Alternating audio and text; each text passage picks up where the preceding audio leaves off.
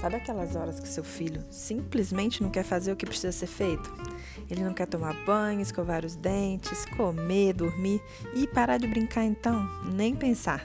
Ou quando ele tem um ataque de birra, não compartilha os brinquedos, mente, não quer fazer as tarefas, ou até bate quando está com raiva?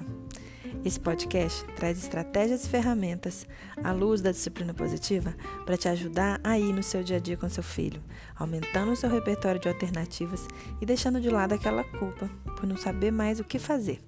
Eu sou a Fê Loures, mamãe do Henrique, especialista em educação, educadora parental e consultora de encorajamento.